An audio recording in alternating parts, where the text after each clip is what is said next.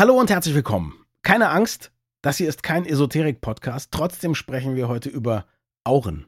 Viel Spaß. Das Gehirn und der Finger. Was in unseren Köpfen und Körpern so vor sich geht. Ein Podcast mit Dr. Magnus Heyer und Daniel Finger.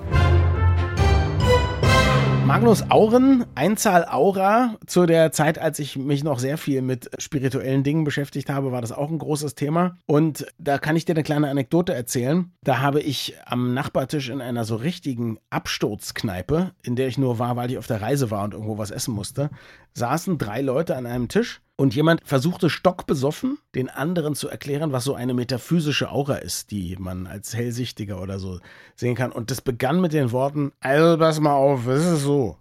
Jeder hat eine Aura. Ich habe meine und du hast deine und er hat seine.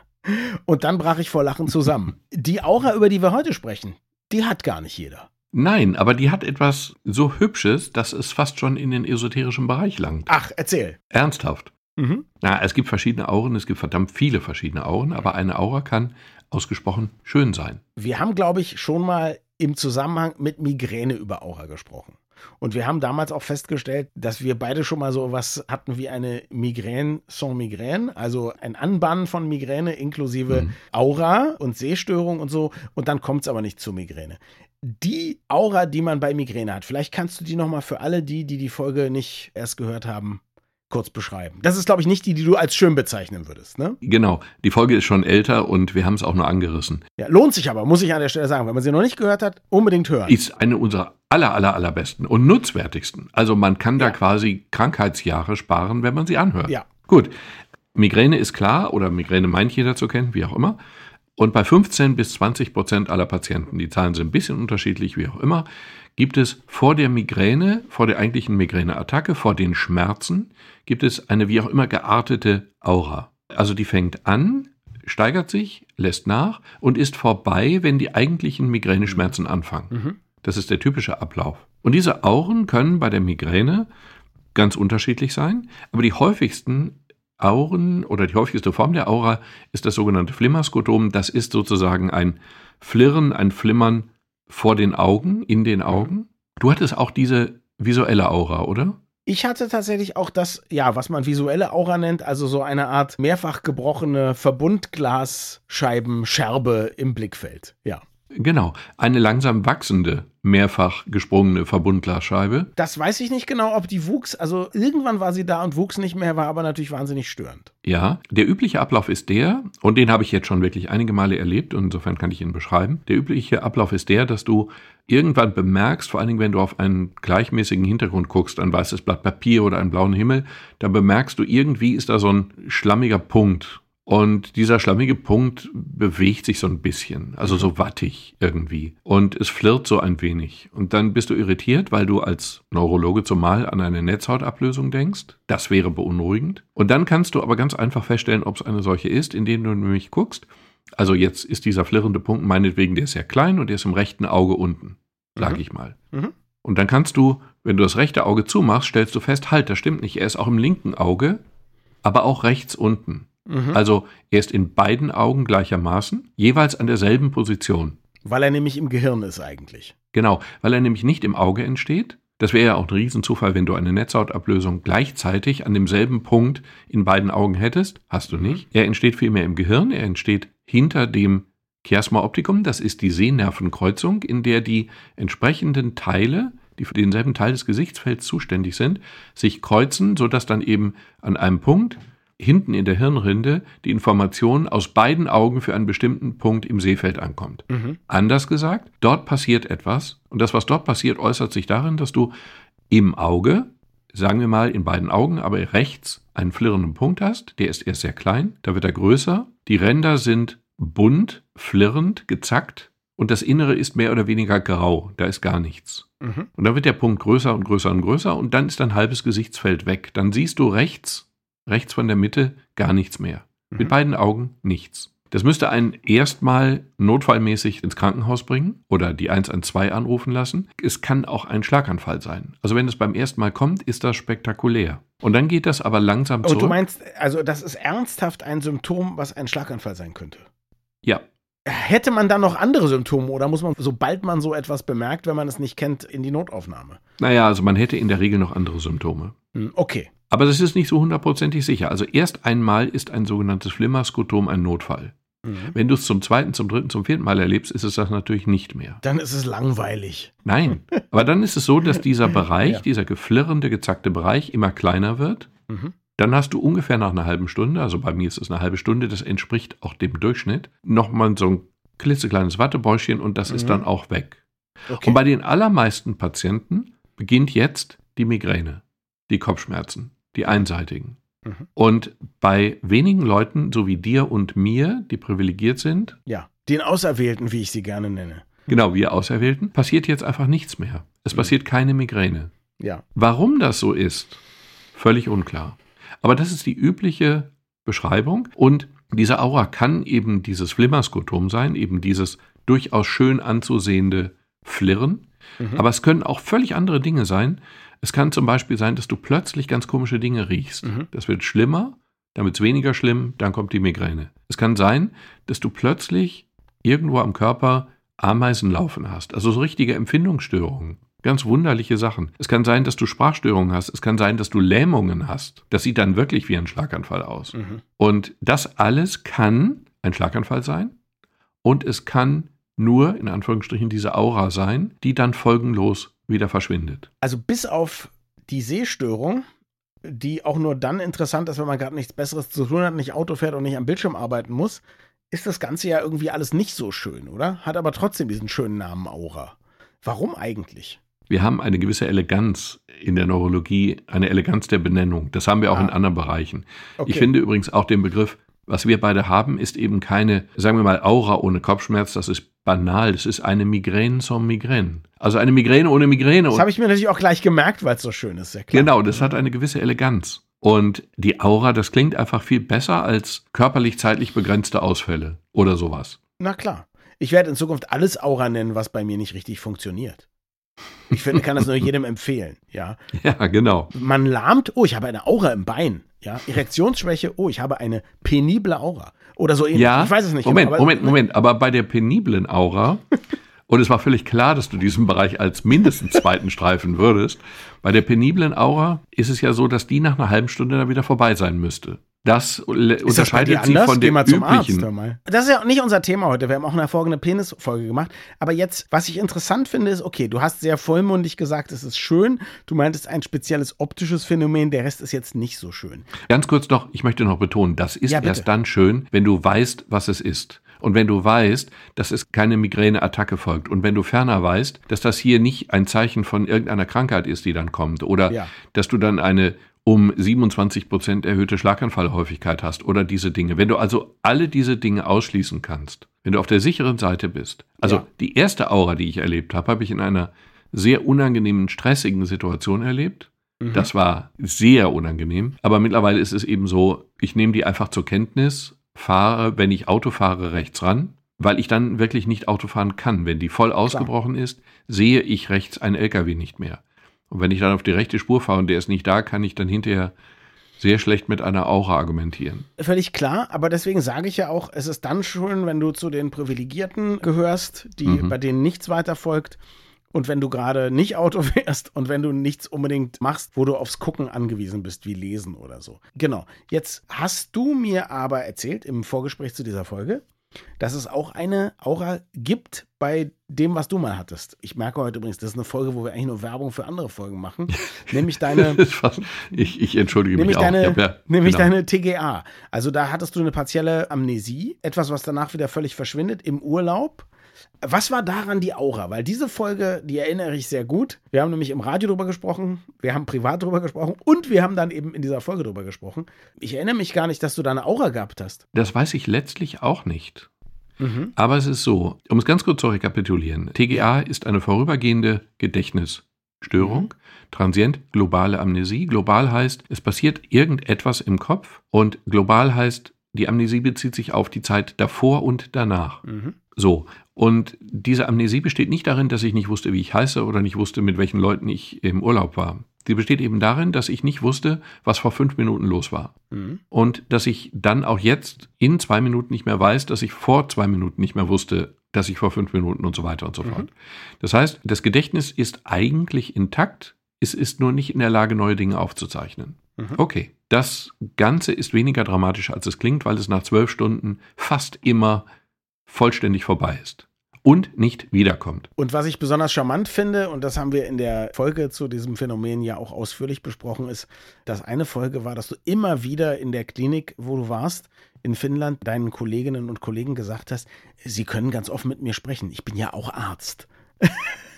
Genau. Und als mir irgendwann, irgendwann, als das zurückging, als das zurückging und als ich so ein wenig wieder anfing, so die ersten Erinnerungsfetzen festhalten zu können, habe ich dann gesagt, sagen Sie, habe ich Ihnen schon gesagt, dass ich auch Neurologe bin und Sie ganz offen mit mir reden können? Und der meinte dann doch, doch, haben Sie mehrfach getan. Nein, aber das Schlimme ist, wenn du gar nichts aufzeichnest, wenn dein Gedächtnis nur einen Gedanken lang funktioniert. Mhm. Ich könnte, das ist meine Erfahrung, wobei das stimmt ja nicht, weil ich weiß ja nichts über das Ereignis. Ich weiß es nur von meiner Frau, meiner Schwägerin und den Nichten. Aber die Beschreibung ist so, dass du wenn ich jetzt mit dir rede und solange ich mit dir rede, funktioniere ich ganz normal. Aber wehe, ich werde abgelenkt, weil gerade jemand hier an der Tür vorbeigeht und dann denke ich ganz kurz irgendwas anderes, dann fange ich wieder von vorne an mhm. und weiß nichts von dem, was ich dir erzählt habe. So, mhm. und man weiß, wo der Defekt liegt. Das kann man lokalisieren, weil man nämlich im Kernspin in einem Teil der Fälle in dieser Struktur, die charmanterweise auch noch Seepferdchen Hippocampus heißt. Mhm. In dieser Struktur kann man dann einen winzig kleinen Defekt sehen, aber nur kurz. Und auch nur, wenn der Defekt selber eigentlich schon vorbei ist. Okay. Es ist also ein, ein Schatten eines Ereignisses, aber nicht das Ereignis selber. So, und jetzt ist die ganz spannende und letztlich unbeantwortete Frage, was mhm. ist die Ursache dafür? Die gängige These ist, dass es eine sehr leichte, sehr lokalisierte Durchblutungsstörung an dieser Stelle ist. Das ist irritierend, weil es hat eigentlich nichts mit sonstigen Risikofaktoren mit Durchblutungsstörungen zu tun. Eine andere These ist, dass es sich hier, hierbei auch um eine Aura handelt. So wie die Aura bei der Migräne. Nur eben nicht im visuellen Kortex oder im Olfakt, also nicht in dem Sehzentrum, so dass mhm. du eben ein Flimmerskotom siehst im Auge, oder auch nicht im Riechzentrum, so dass du plötzlich ganz komische Dinge riechst, sondern eben in diesen Hippocampi, in den Seepferdchen. Das erklärt die kurze Dauer des Ereignisses. Also es mhm. ist nach zwölf Stunden immer vorbei. Allerdings ist es nicht nach einer Stunde vorbei schon, wie es ja diese anderen Phänomene sind. Es ist letztlich spekulativ, aber es ist eine plausible Erklärung, weil Leute mit Migräne sehr viel häufiger diese Gedächtnisstörung kriegen. Und man nennt es deshalb Aura, weil man denkt, auch die anderen Aura-Phänomene könnten was mit Durchblutung zu tun haben? Oder wie darf ich das verstehen?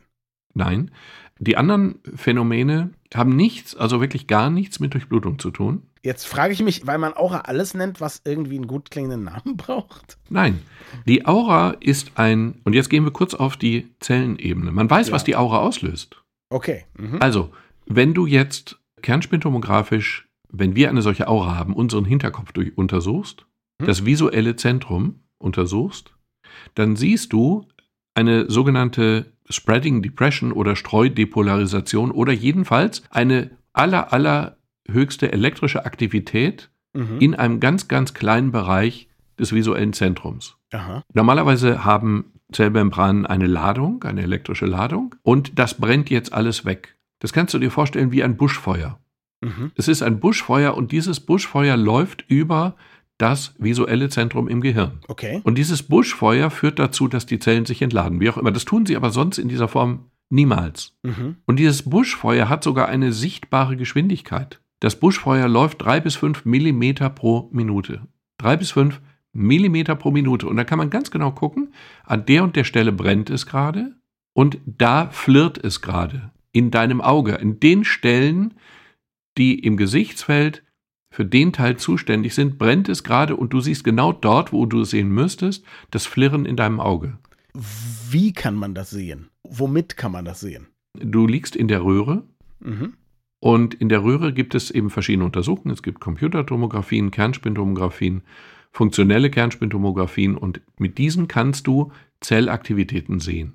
Mhm. Mhm. Und mit diesen kannst du dann tatsächlich diesen, ich finde den Begriff dieses Flächenbrandes oder Strohfeuers eigentlich ziemlich gut, Mhm. weil er wie ein Buschfeuer dann auch eine verbrannte Fläche hinterlässt. Also eine vorübergehend nicht aktivierbare Fläche. Mhm. Also da brennt es jetzt in den nächsten Sekunden nicht wieder neu. Ja, Das leuchtet Mhm. ja sogar ein. klar. Und du kannst eben dieses Buschfeuer im Gehirn beobachten und du kannst es in eine Beziehung setzen zu deinen persönlichen Wahrnehmungen im Auge. Mhm. Und jetzt ist einfach nur die Frage. Ja, jetzt ist einfach nur die Frage, wo brennt dieses Buschfeuer? Brennt es im Sehzentrum? Dann hast du die Sehstörung. Brennt es im Riechzentrum? Dann riechst du Dinge, die nicht da sind. Brennt es im sensiblen Kortex, also in dem Teil, der für die sensible Wahrnehmung bestimmter Körperteile zuständig ist, dann hast du plötzlich Ameisen, die da darüber laufen oder ein Feuer, was auf der Haut brennt, je nachdem. Wahnsinn. Mhm. Und jetzt ist der Gedanke, dass es theoretisch ja auch andere Teile des Gehirns betreffen kann, wie zum Beispiel den Hippocampus. klar. Und wenn dieser Hippocampus, wenn es da brennt, in Anführungsstrichen, brennt ist jetzt nur ein Bild. Ja, ja, klar. Aber wenn da die Zellen feuern, dann ist es denkbar, dass durch das Feuer dieses Seepferdchen Hippocampus einfach außer Kraft gesetzt wird für ein paar Stunden. Ich meine, Und dann Zellen seine Arbeit feuern- wieder aufnimmt. Zellen feuern sagt man ja auch wirklich, weil man, das ist ja schon Neurophysiologie, also einfach äh, purste Biologie. Man nennt das das Zellen feuern, wenn die gerade einen elektrischen Impuls weiterleiten, ne? Oder abgeben. genau. Das ist ja eigentlich was, was zur normalen Funktionsweise der Zellen dazugehört. Die Ja. feuern hier offensichtlich nur ohne Grund. Und sie feuern vor allen Dingen in einem ganz großen Geschwader. Mhm. Du hast normalerweise im Gehirn keinen Flächenbrand, sondern du Ja. hast im Gehirn immer so ganz einzelne Feuerchen, wenn Mhm. man im Bild bleiben will. Ja, okay. Und Mhm. dieser Flächenbrand ist etwas Krankhaftes. Das Mhm. ist nicht gut und es bringt ja auch keine sinnvollen Signale hervor. Ob du nun irgendwelchen Ja. Unsinn riechst oder Unsinn siehst, ist ja in beiden Fällen nicht gerade optimal. In beiden Fällen ist es Unsinn, ne? Genau. Genau. Es ist Ja. kein Sinn, den du siehst, sondern es ist Ja, Unsinn, ja. den du siehst oder riechst. Mhm. Und so entsteht eben die Aura davor durch einen solchen Flächenbrand. Und diese Aura gibt es auch in einem anderen Bereich, nämlich bei der Epilepsie. Mhm. Also wenn du einen epileptischen Anfall kriegst, dann kannst du, nicht zwingend, aber es gibt viele Patienten, bei denen das so ist. Ich habe keine Zahl gefunden. Also diese präzise Zahl von 15 bis 20 Prozent bei der Migräne habe ich nicht gefunden, wie auch immer. Und bei der Epilepsie ist es eben auch so, dass die Leute unter Umständen vor einer epileptischen Attacke, vor einem Anfall, tatsächlich eine Aura haben, die dann eben auch darin besteht, dass die plötzlich zum Beispiel ganz merkwürdige Bauchmagenempfindungen haben häufig. Oder dass sie tatsächlich Halluzinationen haben, so wie wir bei der Migräne. Oder dass sie eben eine Geruchsstörung haben. Jetzt frage ich mich, also ist ja toll, dass man der Sache auf der Spur ist und quasi weiß, verschiedene Wirkungen, die erstmal nicht miteinander zu tun haben scheinen, haben möglicherweise die gleiche Ursache. Wobei Ursache jetzt natürlich auch wieder ein großes Wort ist. Also man weiß sozusagen, was passiert, wenn der Quatsch passiert, Mhm. aber man weiß noch nicht genau, warum all diese Zellen geschwaderartig feuern. Oder habe ich gerade was verpasst? Nein, hast du nicht. Okay. Nein, nein. Insofern, wir kennen den Ablauf. Mhm. Aber es ist nicht die Ursache. Wir Mhm. wissen, du hast diese visuelle Aura und wir wissen, was jetzt gerade an deinem Hinterkopf passiert. Okay. Aber warum es, was das auslöst, das wissen wir nicht. Mhm. So wie wir es bei der Migräne selber ja übrigens auch nicht wissen. Klar. Aber es hat einen Vorteil, du kannst dich, naja gut, bei der Migräne hat es eigentlich keinen Vorteil, du kannst dich auf die Migräne einstellen, sehr witzig. Du hast eine halbe Stunde, Naja, doch, es gibt Leute, die ihre Hammer-Migräne-Medizin im Auto haben, die du ihnen verschrieben hast, diese fetten Notfalltabletten, die können naja, das die Hammermedizin, sofort nehmen, das ist oder? einfach eine, das sind einfach wirksame Medikamentengruppen. Das ist keine Hammermedizin. Naja, aber es ist zumindest, es ist keine normale Kopfschmerztablette. Es ist schon was ganz anderes. Ja, okay, bin ich Genau, einverstanden. das meine ich. Und das können die dann sofort nehmen und möglicherweise die schlimmsten Folgen von Migräne verhindern. Das finde ich schon super. Es ist nett, dass die Das Aura das, das macht, ne? Moment, das stimmt. Genau, Du hast, ja. genau, du hast quasi einen halbstündigen oder einstündigen Vorlauf. Und das ist, Ja. weil wir wissen, dass die Medikamente bei der Migräne umso wirksamer sind, je früher Ja. du sie nimmst. Und wenn du sie in die schon laufende Attacke hinein nimmst, im Grunde überhaupt keine Mhm. Wirksamkeit mehr haben. Und da wir wissen, dass der Spruch, ein Indianer kennt keinen Schmerz, in Bezug auf Migräne so richtig das Dümmste Mhm. ist, was man sagen kann, Mhm. weil nämlich das Abwarten dazu führt, dass man hinterher nichts mehr tun kann, da ist die Aura schon ein sehr, sehr charmantes Hilfsmittel. Sozusagen, um zu wissen, okay, jetzt muss ich was einnehmen. Das ist bei der Epilepsie aber noch viel besser. Denn erstens, bei der Epilepsie ist es ja so, dass auch Hirnzellen sozusagen koordiniert, also gleichzeitig in ganz großer Menge feuern und eine Epilepsie auslösen. Mhm. Eine Epilepsie, keine Aura. Ja. Und äh, es ist bei der Epilepsie wichtig, wo beginnt die Epilepsie, weil man das dann unter Umständen gezielt behandeln kann. Gut, das kann man jetzt auch mit EEG-Untersuchungen. Aber wenn du jetzt zum Beispiel vor einer Epilepsie Sehstörungen hast, wie eben mhm. beschrieben, dann ahnt man, dass die Epilepsie genau dort, nämlich im visuellen Zentrum, anfängt. Oder wenn du Riechstörungen hast, dann weiß man eben, dass sie im Riechzentrum anfängt. Und was bei der Epilepsie noch wichtiger ist, wenn du eine Aura vor dem epileptischen Anfall hast, dann hast du unter Umständen noch genügend Zeit, dich aus einer Gefahrensituation herauszubegeben. Also wenn du gerade Auto fährst und du kriegst einen epileptischen Anfall, dann ist es natürlich sehr gut und richtig und wichtig, an den Rand zu fahren, Handbremse an, Motor aus, Tür aufreißen, damit man sieht, was da gerade passiert oder so. Oder wenn du schwimmen bist, aus dem Wasser rauszukommen rechtzeitig, mhm. weil du sonst, wenn du alleine bist, mit einem epileptischen Anfall ertrinkst. Und das kannst du dann eben auf diesem Wege verhindern. Insofern ist die Aura bei der Migräne hilfreich und bei der Epilepsie möglicherweise sogar lebensrettend. Gibt es eine intelligente Vermutung, woher das Phänomen kommt? Oder hast du eine? Nein, und diese Frage ist nicht abgesprochen, sonst hätte ich sie dir verboten. Aber oder ich hätte freundlich darum gebeten, sie nicht zu stellen. Nein, ich habe keine Vermutung. Wir kommen jetzt wieder zurück auf diese Ebene, dass wir also, wir können ja beobachten, was für Faktoren eine Migräne auslösen. Ich habe ja keine Migräne in dem Sinne, sondern ich habe eben diese Migräne zur Migräne. Aber ich beobachte bei mir, dass die in Situationen kommt, in denen andere sagen, dass sie in diesen Situationen eine Migräne bekommen, also in stressigen mhm. Situationen oder auch in stressentlastenden Situationen, also in Veränderungssituationen. Wenn du eine Migräne hast, werd am besten ein regelmäßig lebender Spießer, weil das dein Gehirn liebt und dann weniger Migräneattacken erzeugt. Wenn du hingegen Dinge veränderst, kommt sie häufiger. Warum das aber jetzt zu einer solchen Depolarisation führt bei der Aura, das weiß ich nicht. Was mich eben so verwundert ist, man könnte ja denken, wenn dein Gehirn für seine individuelle Verdrahtung und für seine, sagen wir mal, parallele Verarbeitungskapazität oder wie man das nennen möchte, überfordert ist, dann könnte man ja denken, okay, jetzt geht irgendwas schief. Also ein Nervenimpuls soll eigentlich weitergegeben werden oder auch nicht. Dann kommen ganz viele Dinge. Es gibt ja so Leute, die mit epileptischen Anfällen reagieren auf so stroboskopartige Lichter zum Beispiel mhm. oder so. Und dann könnte man sagen, okay, der Verarbeitungsteil im Gehirn, der für Licht zuständig ist, eben komplett überfordert und macht dann irgendwas, weil er eben nicht mehr genau weiß, was er weiterleiten soll. Und dann kommt es zu so einer Kaskade oder zu so einer Lawine mhm. von Impulsen. Das wäre die eine Möglichkeit. Aber das passt natürlich überhaupt nicht zu dem, jetzt bin ich unterfordert und entspannt und auf einmal passiert das. Dazu passt es eben überhaupt nicht. Und ich meine, ich habe oft eben Ideen oder Vermutungen, meistens falsche, aber immerhin habe ich eine Idee und in diesem Fall bin ich völlig ratlos und denke, wow, das ist wirklich merkwürdig. Das ist wirklich merkwürdig. Es ist ein ganz typisches Phänomen, dass Leute, die plötzlich mhm. gestresst sind, eine mhm. Migräneattacke kriegen. Und es ist ein ebenso typisches Phänomen, dass Leute, die plötzlich nicht mehr gestresst sind, also anders als sonst nicht mehr gestresst sind, plötzlich eine Migräneattacke kriegen. Mein Vater war ein Wochenendmigräniker, der hatte einen regelmäßigen Schlafwachrhythmus, den er nur am Samstagmorgen nicht mehr hatte, da schlief er nämlich aus. Mhm. Und dann wachte der am Samstagmorgen mit schönster Regelmäßigkeit mit einer richtig schweren Migräneattacke auf. Mhm. Bis er dann irgendwann begriffen hat, dass es klüger war, auch am Samstag, obwohl man es nicht wollte, um 7 Uhr aufzustehen, so wie immer, und dann eben den Tag zu beginnen, sich dann hinterher vielleicht nochmal hinzulegen, aber dann eben dadurch die Attacke zu verhindern. Aber da ist keine Logik hinter. Veränderungen jeder Art können eine Migräne auslösen. Auch Alkohol plötzlich, also in großer Mengen oder, oder ach, wie auch immer. Wobei nicht ganz klar ist, ist das jetzt Ursache oder ist das auch nur ein Auslöser? Man sagt immer Alkohol, Schokolade und Käse. Rotwein, Schokolade, Käse haben wir gelernt. Es ist aber nicht mhm. ganz klar, ob der Käse das jetzt auslöst, aber fünf Minuten später wäre es auch ohne Käse gegangen. Ist mir zumindest nicht ganz klar. Also, eine Folge, wo wir einige alte Bekannte, würde ich sagen, wieder besucht haben, ein paar neue Dinge ausgetauscht haben, aber am Ende so ratlos sind wie je zuvor. Aber Ratlosigkeit mit einer Faszination für den Vorgang, den wir zwar nicht erklären, aber beobachten können. Faszination ist immer mit drin. Gut, wir machen eine Werbekampagne. Aura. Genießen Sie faszinierende Ratlosigkeit. Danke fürs Zuhören und bis zum nächsten Mal. Wir freuen uns immer über Feedback an mail.gehirnfinger.de.